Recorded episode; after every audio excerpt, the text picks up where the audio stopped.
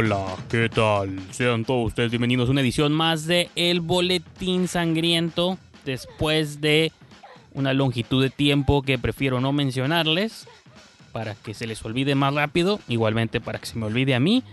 Yo soy Miki Orijandes, yo sé que muchos ya no se acuerdan o quizá ni siquiera me conocen, pero bueno, probablemente sí porque estamos en el feed de Esquina del Cine y pues salgo en todos los episodios de Esquina del Cine, así que probablemente no aplique esa, pero quizá no se acuerden de qué se trataba esta, esto del boletín sangriento. Creo que viene siendo la emisión número 4 apenas. Yo sé que creían que llevamos como en la 57, ¿no? O en la 102, pero no es la 4. Eh, después de una pausa. Y la idea de esta sección o este segmento era platicarles un poquito. Es como una ala, ¿no? Alternativa o aledaña a lo que es Esquina del Cine. Ese es un podcast, el podcast principal de esta página o de este canal, donde hablamos de todas las películas, estrenos comerciales, cartelera, etc, etc. Pues la idea era de algún modo abrir como una pequeña sección, un pequeño rincón para comentar cine de género, ¿no? Cine de horror, cine macabro, cine siniestro, que nunca deja de salir y al contrario, cada vez parece que se va a poner mejor. Y o lo mejor los estrenos populares o más comerciales, o repito, los que sí están como en cartelera, que ustedes pueden pagar un boleto, salir, ir a verlos, probablemente esos se quedarán para ser comentados en esquina del cine. Tal vez un comentario o dos aquí o allá haremos aquí en el boletín sangriento, pero eh, por lo demás creo que la mayoría de cosas aquí se va a tratar de hablar de estas películas extrañas que de pronto están azotando también a veces las carteleras, pero no hay espacio para acomodarlas en otro lugar. A veces son películas que se ven en video por demanda, en línea, en internet, en ciertas páginas, plataformas, y a veces en Estados Unidos. De pronto hay películas que llegan allá que aquí no llegan, como es el caso de la El Ruiseñor, ¿no? De Nightingale de Jennifer Kent, que a lo mejor esas se las guardaré para un episodio después, porque es una película que me gustaría profundizar a detalle y desmenuzar en México dudo mucho que tenga fecha de estreno, aunque quién sabe, porque películas como High Life, por ejemplo, jamás en mi vida se me ocurriría que iba a llegar a México, mucho menos a Tijuana, la nueva de Claire Denis. Y pues aquí la tienen en cartel, creo que por ahí llegó ahí un par de Cinépolis, si no llegó a Cinépolis llegó a Tonalá, pero pues por aquí anda dando vueltas en la ciudad y en general en México, entonces digo, sí pasa, ¿no? A veces yo creo que no van a llegar, a veces sí, eh, por ejemplo, Midsommar, bueno, ese fue un estreno un poco más popular o más este grande, esa sí está próxima a estrenarse en carteleras y esa ya estará siendo comentada seguramente en esquina del cine, en el podcast principal, o a lo mejor aquí luego eventualmente les traigo unos cuantos comentarios. Y pues qué vamos a hacer en este episodio el día de hoy Estamos en septiembre, estamos entrando a mediados de septiembre, entonces entre la última emisión de este podcast y, hoy que estamos grabando, pues han pasado un montón de películas, ¿no? Sería casi imposible revisitar todas estas semanas, pero todos estos meses, pero lo que puedo hacer es hacerles un pequeño recuento de lo que he visto durante estos primeros días de septiembre y probablemente en una edición más adelante eh, les platique sobre los es la segunda mitad de lo que vi en septiembre, algún tema quizá específico, o como les menciono, sí, sí estoy muy interesado en hablarles de, de Nightingale de Jennifer Kent, entonces a lo mejor esa va a ser la siguiente emisión, no lo sé todavía, este es apenas el retorno triunfal, así que planes, grandes planes todavía no hay. Eh, los invito a que me sigan a mí en Twitter, en Instagram y sobre todo en Letterboxd, ¿no? Los que no usen esa plataforma, este, los invito a que entren, letterboxd.com, diagonal brijandes. Pueden seguirme, ahí se pueden enterar de todas estas películas que estoy viendo, hago pequeñas sinopsis o reseñas o críticas, comentarios. Y pues acá en la versión audio vamos a tratar como de expandir todo esto. Entonces, bueno, ¿les parece si vamos a un pequeño puente musical? Comenzamos.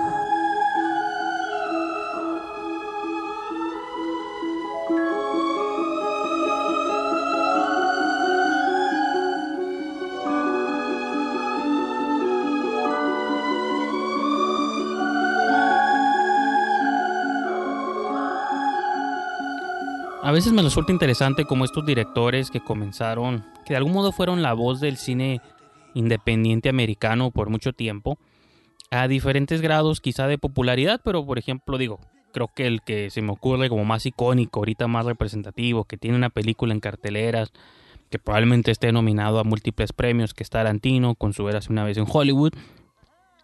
Eh, creo que siempre he pensado en él como estos directores de una generación muy específica, junto a Steven Soderbergh, hasta cierta extensión Kevin Smith, ¿no? Este Richard Linklater todos estos directores que fueron como una degeneración muy específica, unos empezaron un poquito antes, un poquito después, de algún modo le dieron como voz o imágenes al nuevo cine independiente americano a partir de los tardíos 80s y todo durante los 90s y muchos de ellos siguen trabajando hasta hoy. Creo que uno de estos autores que incluso comenzó un poquito antes, pero a veces me gusta como meterlo también en esa camada, es Jim Jarmusch. Jim Jarmusch tiene una carrera pues bastante extensa, quizá a veces cuando luego parece que tiene una filmografía más extensa de la que realmente tiene, pero sí es un director que ha estado trabajando desde los 80 con películas como Strangers in Paradise o la de ¿cómo se llama? La de Perfect Vacations y Down by Law y un montón de películas, digo, que comenzó haciendo hasta incluso en blanco y negro y luego se fue transformando como al color tiene Ghost Dog, ¿no? Este del Samurai, que era Forrest Whitaker, no sé si se acuerdan, Los Límites del Control. Otra que hizo en blanco y negro después fue Deadman con Johnny Depp, cuando Johnny Depp, antes de que se apoltronara ahí a trabajar nomás con Tim Burton y cobrar este, salarios millonarios con Disney, pues le entraba mucho como trabajaba mucho con autores también independientes, ¿no? O indie, eh, bizarros, y llegó a hacer una movie con Jarmusch, les digo, la de Deadman y, y, nunca ha dejado de hacer movies, siempre ha estado como ahí. Y creo que ocasionalmente a veces entra o sale del género, pues no juega como esta que les mencionó de Ghost Dog de Samurai. Eh, trataba como de tocar un poquito el cine oriental, pero obviamente con sus tintes este, urbanos que siempre le han interesado en diferentes medidas. Ya había tratado de hacer cine de vampiros, cine de género, con Only Lovers Left Alive y pues ahora regresa en el 2019 con una movie que también casi 100% explícitamente trabajaba dentro del género, que es este una película de zombies llamada The Dead Don't Die, ¿no? Los muertos no mueren o los muertos no permanecen muertos. Y pues era curioso porque el es a veces digo, este es un debate que a veces surge yo usualmente menciono siempre en Twitter o en, Esquina del Cine o en otros lugares de que no me gusta ver trailers porque surgen dos cosas. Una, hay unos que son como muy cuidados y les preocupa como no arrojar spoilers, ¿no? Y tú ves un trailer y ciertas imágenes, ciertos visuales, luego no, no sabes qué pasa. Yo a veces siempre pongo el ejemplo con Hereditary. Esta fue una de las últimas películas que vi trailer y me acuerdo que en el trailer claramente había un personaje en llamas que pues era como el trailer te lo vendía, ¿no? Como este montaje extraño y de pronto había una escena donde un personaje que cuando veías el trailer no sabías quién era, pero lo veías en, fuego. Cuando yo estaba viendo la movie, como que esa imagen es tan eso digo es para crédito de la película y no de Ari Aster que la que esa imagen se hizo tan icónica en mi cabeza y en las fotos y en los trailers en todos lados lo veías. De cuando yo estaba viendo la película dije, bueno, esta escena del fuego cuando va a salir y hay un momento donde parece que ya va a suceder, es cuando sucede, pero creo que se borró como un poquito una sorpresa para mí después de haber visto el trailer. Si no hubiera visto o tenido esa imagen clara en mi cabeza, me hubiera tomado como el, doble o el triple de sorpresa ese momento. Y creo que era importante que te tomara por sorpresa ese momento porque era una muerte que creo que la película está plagada de pronto como de muertes inesperadas, ¿no? Y creo que eso hubiera sido una muerte que nos hubiera sorprendido, o al menos a mí, estoy hablando de experiencia personal, que me hubiera sorprendido mucho más no haber sabido que estaba en camino este que esa persona se quemara cuando pasó, pero digo, o a lo mejor es un pequeño detalle, pero en general es como es el ejemplo más claro que se me ocurre de por qué no veo trailers de películas que me interesan, de directores específicos, películas de género. Sí, claro, cuando se estrena un trailer de Birds of Prey o de Joker o cosas así que son grandes y que me da igual realmente si se me spoilea o no me spoilea ciertos detalles generales o Star Wars, ¿no? Yo qué sé. Pues sí los veo. Hablo específicamente de películas como la de Robert Eggers. No he visto el trailer de Robert Eggers, la de Lighthouse. No he visto el trailer de Gretel y Hansel, lo nuevo de Os Perkins Eh, no sé, son las primeras que me vienen a la mente, pero hay un montón de películas que si ustedes me preguntan ya vieron. El, de Midsommar, por ejemplo, nunca vi el tráiler de Midsommar, vi la película así de sorpresa. El de Ready or Not, una nueva película de Radio Silence con Samara Weaving, que ya vi la movie, tampoco vi el tráiler. Y pues digo, todo esto es como intencional, ¿no? Para mantenerme protegido de una... Y no porque... Me acuerdo que una era donde sí veía trailers, sino simplemente creo que como vivimos ya en una este, megacultura de información y de mega spoilers y de estar comentando películas, esto y lo otro, creo que es como una especie de protección que uno mismo se pone para evitar esos comentarios, repito, de movies. Como que cada vez la idea es saber más de tus películas y que qué actores salen y toda esta información y qué sucedió tras bambalinas y cada vez que hay reshoots de una movie, todo el mundo se entera cuando hubo tiempo donde no te enterabas, nomás la película ya va a salir el próximo en un mes y nunca ni siquiera supiste cuándo la filmaron, ¿no? Entonces, como que, como para combatir de algún modo esta era de sobreinformación, es una especie como de recurso que incluso recomiendo a muchos, ¿no? Si les gusta como entrar a las películas a ciegas. No, a muchos no, pero a los que sí. Es un buen tip y bueno, para redondear la idea hacia dónde iba y qué tenía que ver con los trailers, es para esta película de Jim Jarmusch. Por ejemplo, este año viene la secuela de Zombieland, que es otra comedia de zombies, de horror, creo que unos 10 años después, seguramente son menos, este, de que salió la original. Regresa el cast y esa sí fue una comedia que de algún modo causó como cierto impacto cultural, ¿no? Del mismo modo que Shaun of the Dead con Edgar Wright. Y pues por alguna razón y porque obviamente la gente y los equipos de marketing tienen que promover sus movies de algún modo, pues la chamba que les dan. No es como en México que casi parece que el mismo director y productor es el que edita sus propios trailers y se diseña sus propios posters, por eso a veces está todo el marketing súper feo y tú ves la película y dices, la película está buena, porque toda la publicidad estuvo mala? Pues porque no hay, o si es que hay casas especializadas, pues les falta como pulir un poquito ese lado. Creo que a veces los equipos de marketing americanos pecan de todo lo contrario, de que te quieren vender una movie como algo que no es, cuando terminas viendo el producto final te puede que te decepcione, ¿no? Digas, bueno, es que la película me vendía acción y la película era de puro diálogo, ¿no?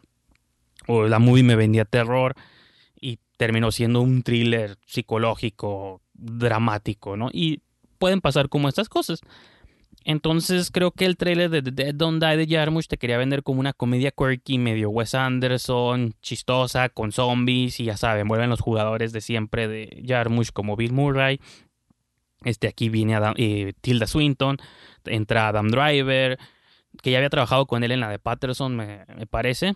Bueno, no me parece bien, este, lo aseguro, trabajó con él en Patterson, que fue una movie decente, digo, se parece como estos proyectos indie que, que ya, que están, son se parece más como lo que había hecho mucho antes. Ahora está entrando como al género, sale Selena Gómez y un montón de otros personajes, ¿no? Que Danny Glover, que ahorita se me están olvidando. Y pues la premisa es que en un pequeño pueblo llamado Centerville, pues hay una invasión zombie. Y obviamente el cuerpo policial, que es este Bill Murray y Adam Driver, son como esta pareja de, policías. Que lo que está suave de la movie es que sí tiene un tono como muy, un humor como muy seco, que le llaman como deadpan, ¿no? Que son como estos chistes, y aparte ya saben el tipo de humor que maneja mucho Bill Murray, que es un humor seco, este, sardónico, burlón, como de algún modo sí hay como una crítica también social.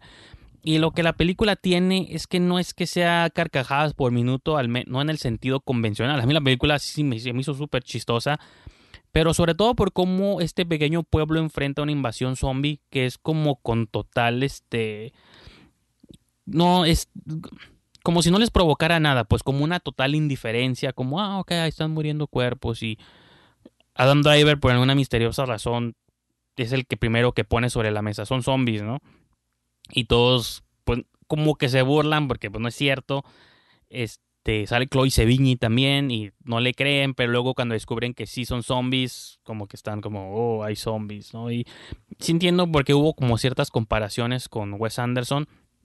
Pero a lo que yo sentí que Jarmusch le tiraba y por lo que la razón que la película me gustó no, no me encantó, pero tampoco creo que sea una mala película, al contrario, creo que claramente Jarmusch quiso intencionalmente hacer lo opuesto del... Usualmente se como que está sobreentendido que una película de zombies tiene que ser rápida, frenética, horrorosa, sanguinaria, con un montón de gore y como eh, todas estas cosas, ¿no? Que ya están como preestablecidas en el género desde que lo hizo Danny Boyle, desde que lo hizo George Romero, y hay como ciertas convenciones, ¿no?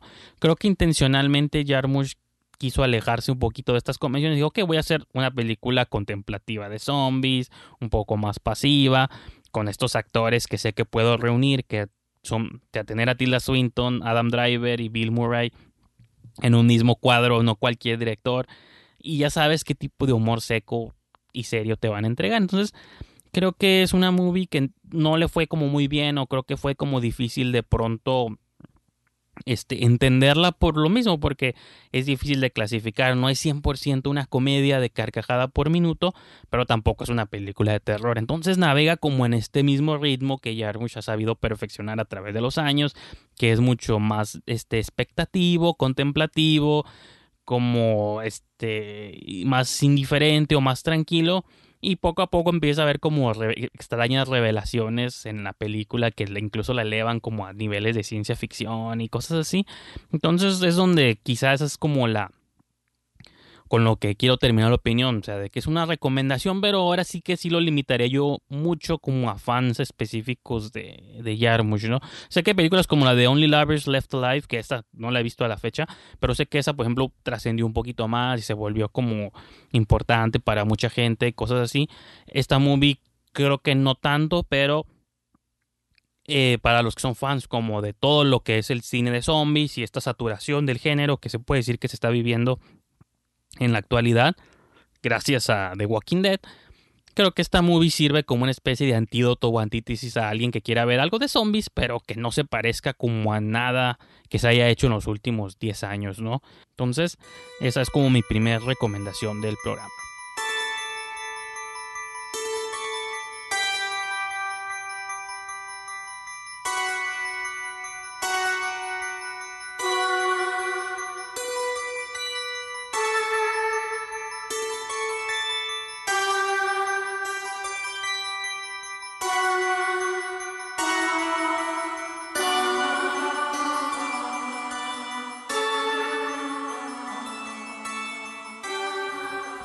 Una película que volví a visitar, esta podría servir como una especie de recomendación en video o disponible en video o en DVD, Blu-ray o en plataformas. Esta yo la tengo en iTunes, la compré casi en cuanto la pusieron a la venta, ya tiene un par de años vieja, pero eh, me emocionó la posibilidad de ver la segunda, bueno, técnicamente la tercera película de Brian Bertino, pero yo no he visto Mockingbird todavía y creo que de sus tres movies es la que está peor calificada, pero The Strangers creo que ahora sí que hablan, así como hablaba en el segmento previo de que eh, hay películas que causan como cierto impacto cultural o en la, la cultura pop o social o de algún modo.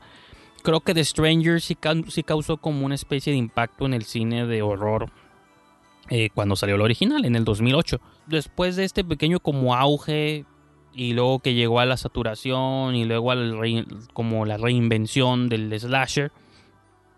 The Stranger salió como un momento muy específico donde creo que era esta transición entre la saturación y la reevaluación de lo que era el slasher, ¿no? Junto con franquicias como Final Destination y las últimas entradas en Scream, que a mí no me han gustado del todo, pero sé que también, mucha gente todavía, todavía, las tiene como en, como en lugares específicos de sus corazones. Eh, creo que Strangers llegó porque traía una propuesta como mucho más sombría, ¿no? Mucho más sobria. Eh, se parece como a lo que está haciendo un poquito más Ari Aster hoy. Que eran una, era una especie de drama. La película empieza con un matrimonio que... Creo que es un matrimonio fallido, ahora sí que no me acuerdo si, si se casan o no se casan, pero ya tenían como rentada una cabaña donde iban a pasar según su luna de miel. Creo que no se casan, fíjate, pero si lo se casan, realmente no me acuerdo. Eh, y de todos modos, pues llegan como a la cabaña, ¿no? Como ya estaba rentada, ya la teníamos para este fin de semana. Se van, llegan con el, con el traje, pues él y ella su vestido de novia y todo. Y casi toda la movie se la, se está, la pasan como hablando de qué fue lo que salió mal, porque su relación se fue a la basura, están llorando ella, él, se abrazan, platican, se terminan de, como que llega ya, llegan cuando la relación está como en el, pues, o sea, casi a punto de casarse, ¿no? Si es que ya se casaron, se dieron cuenta en ese momento de que no eran el uno para el otro. Entonces la película te agarra como por un tercio, dos tercios de movie por esta Sleep Tyler y Scott Speedman, me parece. Y una vez que ya estás tú como metido como con este drama y esta como esta, esta relación fracturada, te introduce Brian Bertino a estos tres personajitos, como tres slashers que están acechando a la pareja. Eso provoca de algún modo pues que se unan para combatir a estos monstruos que se parece un poquito, bueno, fue obviamente antecedente ah, ¿no? pero lo que ahora son las películas como The Purge, esta película como que de algún modo es un antecedente directo porque son estos enmascarados que nomás están ahí para matarte. Y la combinación que siento que Bertino hace suave es cómo te plantea o sea, eh, porque lo de los slashers son enmascarados, pero no es esta idea de quién está detrás de la máscara y, y una vez que lo descubres da igual quién está e incluso por qué razones lo están haciendo creo que cuando te empiezas a enfocar en cosas como de lógica, la película pierde un poco de sentido. Lo importante es que interpretes a estos asesinos, estos slashers, como la representación gráfica o extrema de por lo que está pasando la relación. Es una relación que ya está muerta, pues cómo lo representas en una movie de terror, literalmente llegan tres asesinos para darles ahora sí que el tiro de gracia a estos personajes, ¿no? Eh, la película eventualmente generó una secuela casi como ocho años después, o un poquito más, porque la movie salió en el 2018, entonces eh, como 10 años después este, salió Strangers Pray at Night de Johan Roberts, que de algún modo la movie también quería tratar eh, la idea como de una familia, eh, con Cristina Hendrick, me parece era la mamá, y no me acuerdo quién era el resto de la familia. Se veía como dejos de eso. La movie no me molestó, creo que estaba como bien dirigida y este director Roberts que le había hecho eh, la de 47 metros bajo el agua con Mandy Moore y que creo que este año salió una secuela o apenas va a salir, no me acuerdo si ya salió o no ha salido en este en las páginas de video todavía no está disponible, seguramente todavía no sale, pero por ahí supe que hubo ciertos screenings, no lo sé, pero bueno, este año salió una secuela para esa movie de tiburones, el mismo director de esa movie hizo esta secuela de Strangers, Pray at Night, que no, quizá no está al nivel o no causa el mismo impacto que la primera, pero quería como jugar con estas ideas. Enfócate primero en un drama y luego enfócate en el slasher. Brian Bertino en el 2017 decide hacer otra película llamada The Monster con Zoe Kazan. Es casi casi una mancuerda nomás entre Zoe Kazan y una niña, ¿no? Que ahorita no tengo el nombre de la, de la niña actriz. Eh, pero es como muy similar. La película comienza con una madre y una hija que abandonan su casa o sea, la, relación está como ya bien fracturada entre la madre y la hija. Nos empezamos a dar cuenta cómo la relación eh, Soy Kazan de pronto se te la pone de algún modo como una convención, ¿no? Como este trope de la madre eh, alcohólica que todos los días lleva a un hombre diferente a la casa, se droga y cualquier dinero que pasa por sus manos lo invierte en botellas para alcoholizarse. Y tiene una niña que lo está viendo como todo, pues, ¿no? Eh, y todo esto lo estás experimentando a través de flashbacks, ¿no? La película, bueno, la, la movie empieza con ella subiendo, preparando a la niña para subirla al carro porque se le va a ir a dejar al papá de la niña. Te vas a entender. Entonces, en ese, en ese camino en carretera es cuando empiezas a ver estos flashbacks, ¿no? De por qué la va a dejar con su papá, porque ella no puede con ella, y por qué no puede con ella, porque la puro maltrato como infantil, y es cuando empieza a acordarse la niña de que ella tenía como una obra escolar y la mamá no la llevó porque tenía que ir a ponerse peda o todas estas cuestiones súper, súper melodramáticas, pero para mí esto está suave, ¿no? Creo que eso es lo que a mí me gusta que hace Bertino. En una, si le quitas el elemento de terror, termina siendo un melodrama, estos casi telenoveleros para llorar, intensos. Y sí, para mucha gente eso está como muy cheesy y no les, no les gusta, pues, ¿no? Lo que me gusta que hace Bertino es que sabe tejer muy bien esos elementos, les añade un elemento de horror, y ya las películas para mí se vuelven como películas de géneros este, maravillosamente logradas. Entonces el punto es que en, esta, en este transcurso como de carretera, y entonces tú y para cuando ya entiendes que esta relación está como de la fregada, ya o sea, tú estás feliz como, ah, pues sí, ya llévasela al papá porque nomás contigo nunca va a lograr nada. Pero por otro lado, si tienen como esta también lado, como que también quieren aprovechar ese último camino en carretera, pues para ahora sí que, pues tengamos nuestro último gran buen momento madre e hija, pues no, al fin y al cabo siempre vas a ser mi hija, yo siempre seré tu madre, no pudimos tener la relación que ideal que te venden como las movies o lo que sea, pero bueno, reconectemos, ¿no? Lo más que se pueda en este trayecto en lo que te llevo con tu papá. Obviamente, repito, tiene que llegar el, el momento del elemento de terror. No me acuerdo si se le poncha la llanta al carro o algo le sucede que tienen que pedir como asistencia en el camino, ¿no? Pero en lo que están a la mitad de esas carreteras largas, gringas, donde este, todo está a horas de distancia, de aquí que llega la grúa, anochece, pues resulta que justo donde se quedan varadas hay un monstruo en el bosque y el monstruo poco a poco las empieza a acechar. La película se llama The Monster.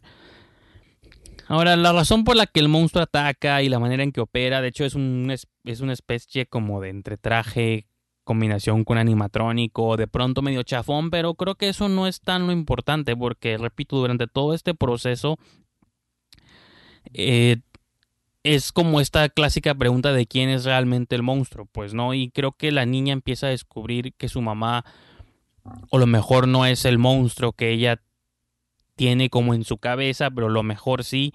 Es una movie que yo cuando hice mi comentario en Letterboxd la comparé poquito con Vuelven, que son como estas construcciones de cómo un niño interpreta la realidad a su alrededor, ¿no? En base a las herramientas que tiene y a las circunstancias, pues, tristes que de algún modo les tocaron, ¿no?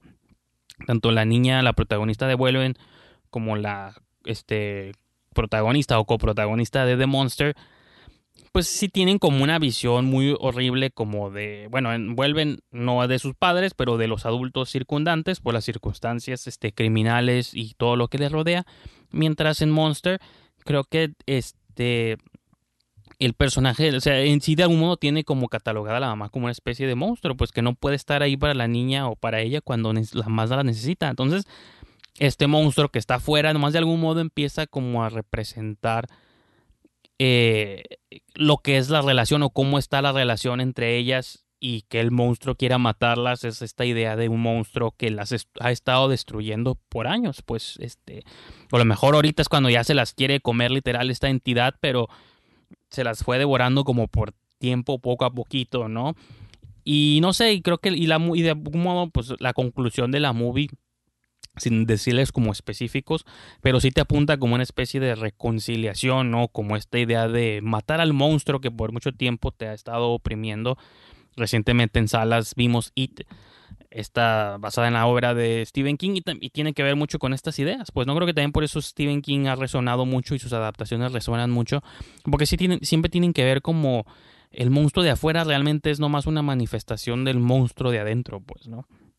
Y creo que cuando les empiezas a, querer encontrar sentido, porque It también fue como atacada mucho por eso. De Monster a un espectador que quiera basarse nomás en lo literal, creo que puede que no le guste porque si vas a entrar a hacer preguntas, bueno, el monstruo no salió, y por qué a veces sí pueden hacer esto y por qué a veces no, y por qué esto y lo otro. Creo que, bueno, no sé si intencional o no, son lecturas que suceden, digo, el arte es para evaluarse y, y cada quien interpretarlo como quiere. Y mi interpretación de lo que hace Bertino es que cuando queremos verlas literales, sus movies, incluso vuelven, si las quieres ver literal, a lo mejor no. Eh, pues por algo es una movie, ¿no? Y no es la vida real, porque las movies de algún modo te permiten como creerte una magia y un set de reglas muy específico para que sirvan, para que más que movies o experiencias o anécdotas, sean como metáforas para la vida, ¿no? Como esas pequeñas fábulas con moraleja que te contaban de niño, que siempre, o estos clásicos cuentos que luego hizo Disney y les quitó todo lo interesante, pero esta idea de que te cuento estos cuentos para que tú no cometas los mismos errores. Si los vas a cometer, recuerda que hay un aprendizaje que puedes sacar de todas estas cosas. Y creo que una movie de horror puede hacer eso de algún modo. O sea, si, si te genera una reflexión personal o te ayuda como a salir tus problemas o entender cómo estás viviendo tú u otras personas los problemas, creo que es cuando una movie de horror está siendo efectiva. Y digo, repito, y para cerrar la opinión de Monster, para mí creo que lo que Brian Bertino hace va por ahí. No he visto Mockingbird, que es su tercer movie. No me acuerdo si la hizo antes de Strangers o la hizo a la mitad de estas dos, pero en particular estas dos movies, tanto The Strangers como The Monster, para mí son como pequeñas obras maestras del cine de género, así como The Babadook, ¿no? De en años recientes, como It Follows, que lo que tienen en común estas cuatro películas es eso, pues de que son movies. Sí, si lo quieres ver por el lado literal, entiendo, tal vez te vas a encontrar muchos hoyos, porque no va por ahí. El monstruo está ahí nomás como una especie de stand-in de, que, de algo que nos está pasando adentro, ¿no? Y digo, yo sé que cada quien entra al cine de terror por diferentes razones y todas son súper válidas. Hay alguien que nomás entra porque quiere ver un monstruo diseñado, curada, pues se vale, ¿no? Y hay movies que te lo entregan y hay movies que no. A mí por las razones que me gusta entrar a ver una movie de horror es para que me hable un poquito, es como esto, como háblame de cosas reales o de la condición humana, pero representado en monstruos, ¿no? Y cuando creo que hay movies que lo hacen bien, independiente que tengan mucho budget o poquito budget. It 2 lo hizo con millones de dólares, este eh, seguramente Brian Bertino hizo de Monster, pues que son dos personajes, un carro y una carretera sola como por una hora y media, ¿no? Y un monstruo. Y el monstruo está raro, pues el diseño se ve que está como baratona la producción. Y dos movies de presupuestos completamente opuestos te pueden transmitir ideas honestas, humanas y reflejado pues en el género, ¿no? Que pues por eso es como mi género favorito, pues no a diferencia de un 100% drama o 100% este, como ciencia ficción, creo que el horror puede encontrar a veces como un balance, una conciliación entre ambos, este, entre ambos tipos de narrativas, ¿no? De géneros.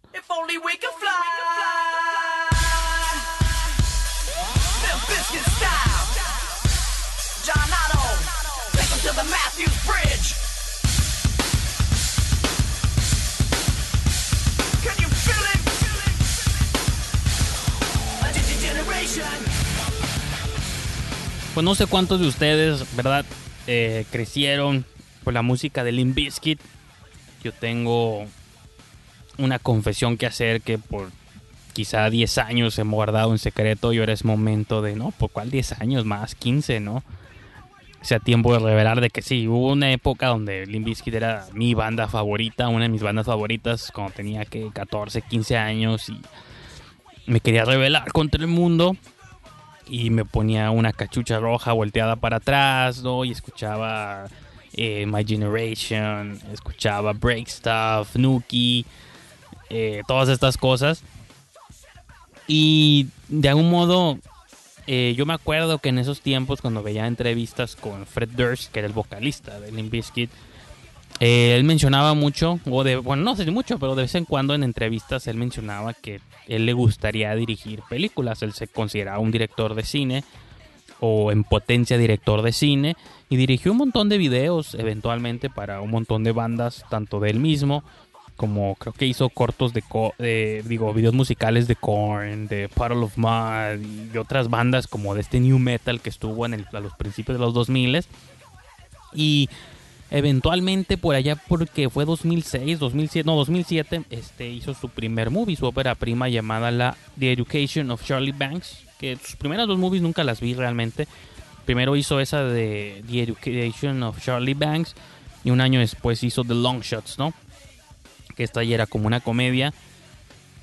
Y se quedó otra vez ahí como callado por mucho tiempo, siguió haciendo videos musicales por un rato y eventualmente este 2019 regresa con su tercer película, ¿no?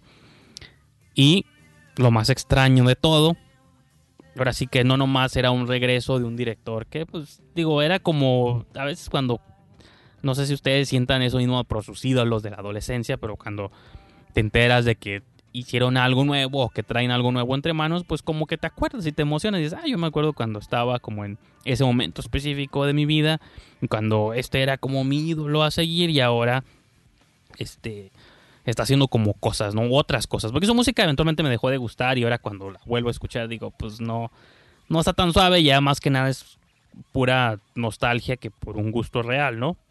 Pero repito, lo que era como curioso detrás de este, retorno al cine 10 años después de Fred Durst como director es que regresaba de la mano de John Travolta. Que John Travolta ya también ha estado un poco perdido tuvo ahí como es clásico su retorno que tuvo en los noventas con Tarantino, pero y tuvo ahí como otra época de Face Off y cuando quiso hacer un montón de movies serias o de prestigio otra vez, como hizo un montón de esas como de cortes militares, ¿no? Ya saben, clásicas este movies como estos thrillers bizarros, este como de la armada gringos que les encantaba hacer eh, durante todos los noventas, creo que John Travolta salió en varios de ellos. Y bueno, eso es como por un lado.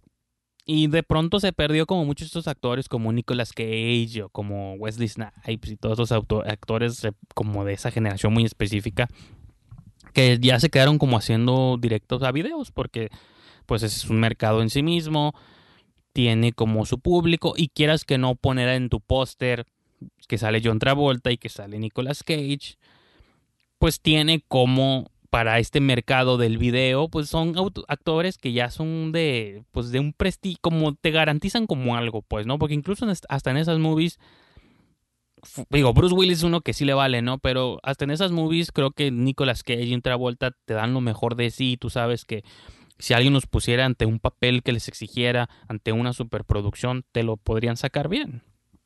Pero, pues, por ejemplo, Nicolas Cage más recientemente hizo Mandy y en Mandy fue como otra vez, fue, volvió a ser abrazado como por todo este, este grupo como de cultistas o de fans del género, porque nos recordó esa movie de que sí, Nicolas Cage tiene esta fama de loco, pero es por algo se la ha ganado, pues, y esa movie supo agarrar como eso de él y ponerlo en pantalla y aparte la misma experiencia de la película Mandy era otra cosa, pero imagínate un liderada por el performance bizarro y al borde de John Tra de perdón, de Nicolas Cage, pues obviamente la movie se, convirtió casi en un hit instantáneo entre los fans del género, pues, ¿no? Y ahí viene otra vez Nicolas Cage en otra movie, no me acuerdo si es de Richard Stanley o las estoy confundiendo, pero ahí viene otra vez, este año viene con otra movie que se va a estrenar en Fantastic Fest, protagonizada por él y se ve que también es una movie... Eh, está suave, pues, porque está regresando al gusto, pues, del género, de algún modo. No es que haya salido quizá del gusto, a lo mejor nunca lo había estado incluso directamente. Había hecho cositas aquí, vaya, como Wild at Heart y yo qué sé, pero. Porque él de algún modo también tuvo esta etapa en los 90 donde él era como un héroe de acción. Luego se perdió un poquito. Terminó haciendo estos directos a video. Incluso hasta fue héroe de Marvel. O sea, ¿se acuerdan que él fue Ghost Rider por un tiempo? O sea, Nicolas que ya ha tenido una carrera. O sea, él cuando se retire, que espero no sea nada pronto, él puede decir que tuvo una carrera que comenzó en los ochentas, incluso como actor juvenil, este, seguramente como con protagónicos, este, donde él era el carita del equipo, por el héroe de acción, este, superhéroe o antihéroe de Marvel con Ghost Rider, y ahora como su renacimiento como protagonista de películas de terror psicodélicas, ¿no? Entonces, ahora sí que eso se llama un arco cinematográfico, ¿no?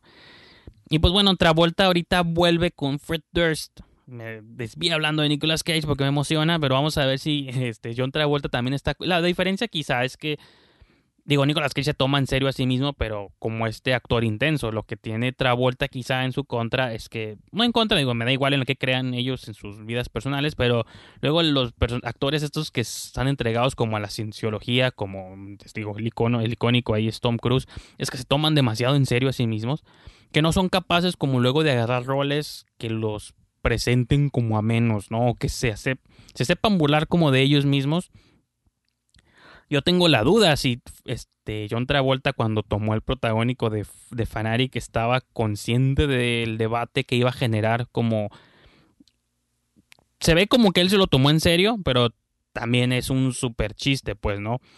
Y The Fanatic es una movie que se apega como este se puede llamar subgénero o microgénero o subgénero del género que lo digo que es casi como su propio subgénero porque ha habido varias entradas en la historia del cine eh, que con esta idea de un fanático que se obsesiona por una figura pública de cualquier tipo.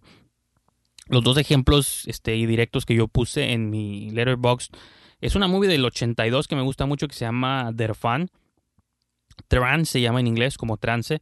Su título en inglés es en alemán es en alemán es Der Fan, como la fan o el fan, que es sobre una chica que está obsesionada con una estrella pop eh, que quiere conocerlo, le manda cartas que nunca le contesta hasta que ella eventualmente como que ahorra o organiza una expedición para ir a conocerlo a un estudio donde se va a presentar. Y una vez que llega, pues obviamente este cantante la trata como cualquier otra fan. No la, no la reconoce, pues como esta fan que está obsesionada, enamorada y que el día que ella lo conozca, pues se va a dar cuenta, ¿no? Que tienen que estar juntos porque cuando llega la función, pues hay miles de fans, ¿no? No es la única que se siente así. Pero obviamente, pues la movie tiene un giro como hacia lo hacia el horror en su último tercio, ¿no? Y eso es tan como en mi top 10 de toda la vida, porque es una de mis películas favoritas, por lo menos por cómo maneja eh, la idea de la obsesión y cómo empieza como una cosa muy juvenil y luego poco a poco se convierte del último tercio de película, todo sucede como en un cuarto de hotel, pero no les quiero decir qué pasa, pero completamente como, no que sea inesperado, pero está sí, casi que te lleva como a lo literal de que es obsesionarte con alguien y querer casi ser como dueño de alguien, ¿no? O que alguien o algo te pertenezca. En fin, vean, vean The Fan eh, o el de o Fan, The Fanatic o este... No, más bien en, inglés se llama Trans, también tiene título The Fan, como La Fan, y en alemán Der Fan. Y me acuerdo que en los noventas hay otra que se llama The Fanatic, que yo la vi nomás porque estaba relacionada con el béisbol, ¿no? No, The Fan nomás. Yo sé que estoy haciendo las bolas que The Fan que, The Fan que, que el abanico que no. Ustedes búsquenla. Esta es de Tony Scott desde el 96. Donde sale Robert De Niro y este Wesley Snipes como un beisbolista. Creo que es de los gigantes de San Francisco, si mal no me acuerdo. Y pues igual, es un fanático que se obsesiona con este jugador y lo hace pasar como por peripecias, ¿no? Y esta movie de Fanatic, eh, ya de Fred Durst del 2019, repito, él era vocalista de una de las bandas más populares en, al principios de milenio y seguramente tuvo que lidiar con todo tipo de fans, mujeres, sí, pero hombres también, y los hombres somos de pronto medio friki, sobre todo cuando son estas personas que de entrada ya tienen como cierta inestabilidad mental. Yo mencionaba también que o sea, en las siempre en las convenciones de cómics, eh, cada vez en los programas, cuando entrevistan gente en la calle, o cuando tú conoces, o seguramente tú conoces gente también luego que va como a las convenciones, o a las ferias y las kermeses, o a todas esas cosas. Los hemos ubicado, o sea, no ocupas si vas a la plaza geek, esa que está aquí, bueno, los que son de Tijuana, hay una plaza, la plaza de la tecnología, tiene ahí como su sección friki también, y tú los ves, estas personas con lentes y con ropa, gorritas de Pikachu y siempre traen una mochila a las espaldas. No sabes qué guardan en la mochila, pero siempre traen una maldita mochila y sus odores son intensos, como a mucha humedad y moho y no lo puedes explicar. Su interacción social es súper awkward, incómoda y... Mm, y son, puede que sean, haya pequeños indicios de enfermedad mental, puede que no, no lo sabemos, en Estados Unidos, digo, en México nos vale, nos podemos burlar de todo y no pasa nada. Bueno, en Estados Unidos de pronto sí quiere haber esta discusión sensible de que las enfermedades mentales son cosas serias y luego los medicamentos y esto y lo otro. Y la diferencia que luego allá las enfermedades mentales están asociadas luego con ciertos crímenes de violencia y masacres y todas esas cosas que o como que de algún modo Fred Durst está queriendo pintar un escenario, te está queriendo mostrar un personaje, ¿no? Que es este John Travolta, que hace llamar Moose, que es como alce, ¿no? Su traducción literal. Y es uno de estos personajes. Y yo entiendo porque hasta incluso se burla como del, de nosotros, pues los fans del cine de horror, porque Moose es un super fan del cine de horror. Está obsesionado con un actor específico que el actor se llama Hunter Dunbar y es interpretado por Devon Sawa, que también lo recordamos como de la saga Final Destination, entonces de algún modo es como una especie también como de mención, un meta, un meta comentario, pues, ¿no? De que a Devon Sawa de Final Destination, pues aquí se supone que es un actor de muchas películas de horror y, y Moose está súper obsesionado con él. Y tiene sus pósters, su memoria, va a tiendas de memorabilia para comprar como el chaleco que utilizó en tal o X película pero él nomás tiene una amiga fotógrafa porque pues es, sus interacciones con todo el mundo son awkward, pues y lo que está súper suave aquí es la actuación de John Travolta. El corte de cabello horrible como entre mullet canoso, bizarro que trae, siempre trae camisas hawaianas y shorts. Y es awkward con todas sus interacciones, siempre se está agarrando como la frente y sudando y caminando como en péndulo, ¿no? De arriba hacia atrás y hacia adelante. Y la chica, pues la única chica con la que platica, pues es su amiga porque lo, le mencionan, pues eres inofensivo, ¿no? Pues eres, te veo como este niñote que es súper fan del cine de género. Me recordó en el sentido un poquito como a los Spookies, ¿no? Esta serie de HBO de Fred Armisen donde me gusta cuando también las movies se burla de lo extremos que podemos llegar a ser muchos fans del género. Yo no llego a esos niveles como de coleccionar memorabilia, ni que duermo en un ataúd, ni cosas así, pero hay, sí hay gente así, hay mucha gente así también. Y no nomás es, hablo, estoy hablando de gente que le gusta como el anime o los otakus y todas estas cosas que, que a mí también me causan como incomodidad. Uno, o sea, podrá decir gente cuando yo les platico como mi obsesión, mi fascinación con el cine de género puede haber gente que diga, no, esto es de pronto obsesivo, ¿no? Hasta cierta medida. Pues esa sensación que yo puedo dar cuando hablo de cine de género, hay personas que me lo eh, transmiten cuando empiezan a hablar de sus, que coleccionan manga y su pornografía japonesa y no lo entiendo y por qué te gustan las cosas con ojos rasgados y con, con este Pikachu y a mí se me hace como muy incómoda esa subcultura no, y no incómoda de que esté diciendo que no deba existir, porque repito, si es algo asociado con lo mental, eso no se puede erradicar, pero simplemente creo que lo que Fred Durst está haciendo, y la movie está siendo súper acusada de insensible, pero para mí eso es lo padre, el hecho de que algo sea real no quiere decir que no puedas hablar de ello, o me estás diciendo que no existen ese tipo de personajes bizarros en la vida, que, que tienen interacciones sociales incómodas y que tartamudean cuando hablan, y que todas estas cosas, entonces, por favor, o sea, a veces creo que también está hablando así como de cosas de cultura, también esta idea de como de molestarse por todo, resulta que estos personajes no existen, no se pueden hacer movies sobre ellos, ¿no? Y porque la película de Fanatic pues está teniendo críticas pésimas, se están burlando de que es casi como The Room. Y yo no creo que llegue a esos niveles, al contrario, creo que Fred Durst está hablando como de los lados este, más bizarros de la fama o de lo extremos que pueden llegar a ser los fanáticos ya sea que él haya lidiado con cosas personales o no, o cualquier celebridad. ¿Cuántas celebridades no tienen historias de encuentros incómodos con, con este, personas, no? Celebridades. Me acuerdo que Sofía Coppola hizo esta movie de Bling Ring de un grupo de chicos, este, unas chicos y chicas ricas de Los Ángeles que se metían a robar a las casas de sus celebridades favoritas porque podían, porque querían. Y entra dentro de este círculo como de cosas que los fanáticos hacen, pues porque se obsesionan. Y me acuerdo que, bueno, esto ya pasó hace este, décadas, pero cuando Jodie Foster también tuvo encuentros con un fan bizarro que estaba enamorado de ella, cuando ella era todavía una este, niña, no me acuerdo si era menor de edad o no, pero también provocó como estas cosas. Entonces, siempre han existido los fans este, este, bizarros y, si eso está asociado con la enfermedad mental o no, pues nunca lo sabremos, ¿no? O si lo sabemos, pues, ¿qué se va a hacer? ¿No? son cosas reales, ¿no? Gente que está en, vive en el espectro, son cosas reales. Entonces, bueno, la idea es que el personaje de Moose está tan obsesionado con Devon Sawa en la movie, bueno, el personaje se llama Hunter Dunbar, que hace todo lo posible por conocerlo, por cruzar manos con él y pedirle un autógrafo. Pero llega como en un mal momento, Devon Sawa por su lado está teniendo broncas como con su esposa y están pasando por una separación que no tiene tiempo de estar pensando como en otras cosas, está molesto casi casi con la vida, que justo en el momento que se topa el personaje de Travolta, pues lo agarra en un mal momento y no le da el autógrafo que le pide, lo trata mal. Y pues obviamente a Travolta se le viene el mundo abajo, como cómo que mi ídolo me está tratando mal y que no cuida a sus fans, no guarda a sus fans, yo qué sé. Y conforme la movie empieza a avanzar, pues el personaje de, de, de Moose o de Travolta empieza como a pues divagar y volverse cada vez más paranoico y molestarse porque su maldito ídolo no lo trató como él merece. Hay un diálogo en la movie que repiten mucho de que dicen de que ustedes no serían nada sin los fans. Hasta que, digo, sin entrar en spoilers muy específicos, pero otra vuelta hace lo posible por escabullirse a la casa de, del personaje de Dunbar. Se topa ahí con la sirvienta que tiene en la mansión.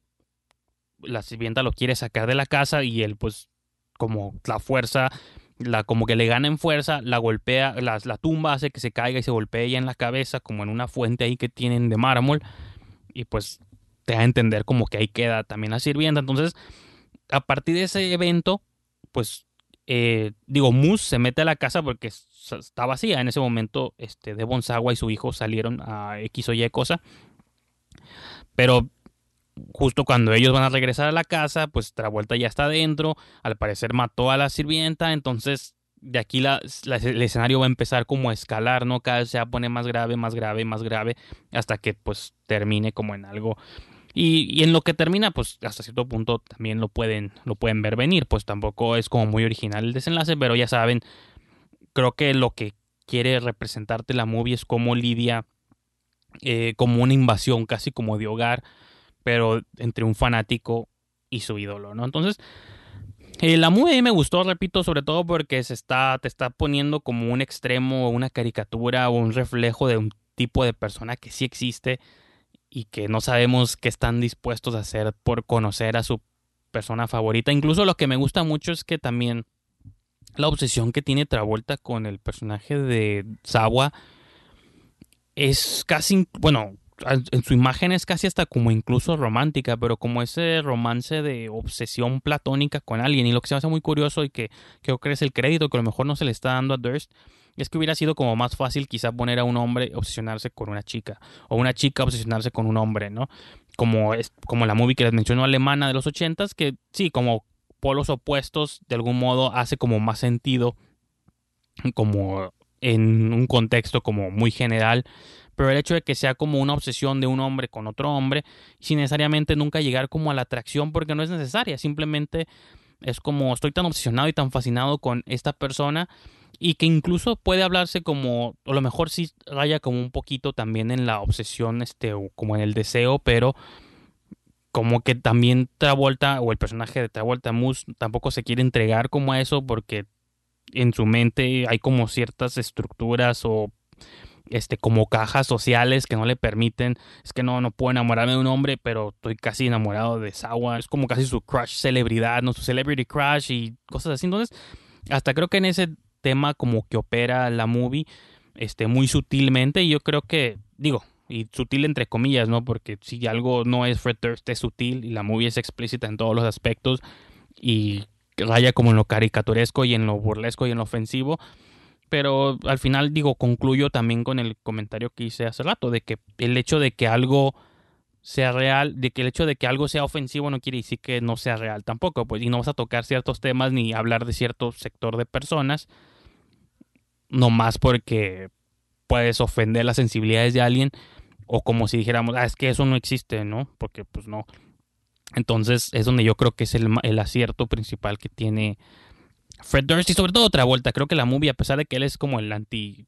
El, pues no antihéroe, ¿no? Porque no hay, aquí no hay héroes ni villanos, pero él es tu protagonista, pero es como más un taxi driver, pues de que no está siguiendo al personaje empático, pues no todo el tiempo está siguiendo como al personaje que sabes que está a unas dos malas decisiones de cambiar para siempre su vida para mal y probablemente la de alguien más, ¿no? Si llega a matar a alguien o si llega a violentar a alguien, entonces creo que ese retrato como específico del fandom obsesivo, Fred lo retrata muy bien y lo retrata como es y eso es lo que me gustó, repito. Eh, no se anda con rodeos, es directo, si es ofensivo, o sea, es ofensivo como tiene que serlo, porque así funciona en la vida real, ¿no? Y pues yo creo que con eso llegamos a la conclusión del boletín sangriento del día de hoy, o de esta semana, o de esta quincena. Ya, ya veremos cuánto dura el gusto. Este, los invito a que si les gustó el comentario de alguna película, pues este, me lo hagan saber a través de redes, arroba este, Brijandes en Twitter y en Instagram o en Letterboxd sobre todo. Ahí me pueden seguir y para que se enteren de películas que vamos a estar comentando en futuras ediciones. Y también siéntanse libres a recomendar cualquier movie de horror, de género o de... O si no están seguros si es de género o no es, de todos modos recomiéndenla y aquí determinaremos de qué se trata para verla incluso para ser comentada. Yo veo muchas movies, pero no las veo todas, entonces también hagan sus sugerencias, yo que sé, lo que se les ocurra, entren en esquinadelcine.com donde pueden leer versiones escritas de algunas películas, este, no tanto las que comentemos aquí, pero de las que se comentan en Esquina del Cine, movies de género, seguramente van a encontrar ahí opiniones también. Y pues digo, con eso los dejo esta semana en el Boletín Sangriento. Nos escuchamos para la próxima.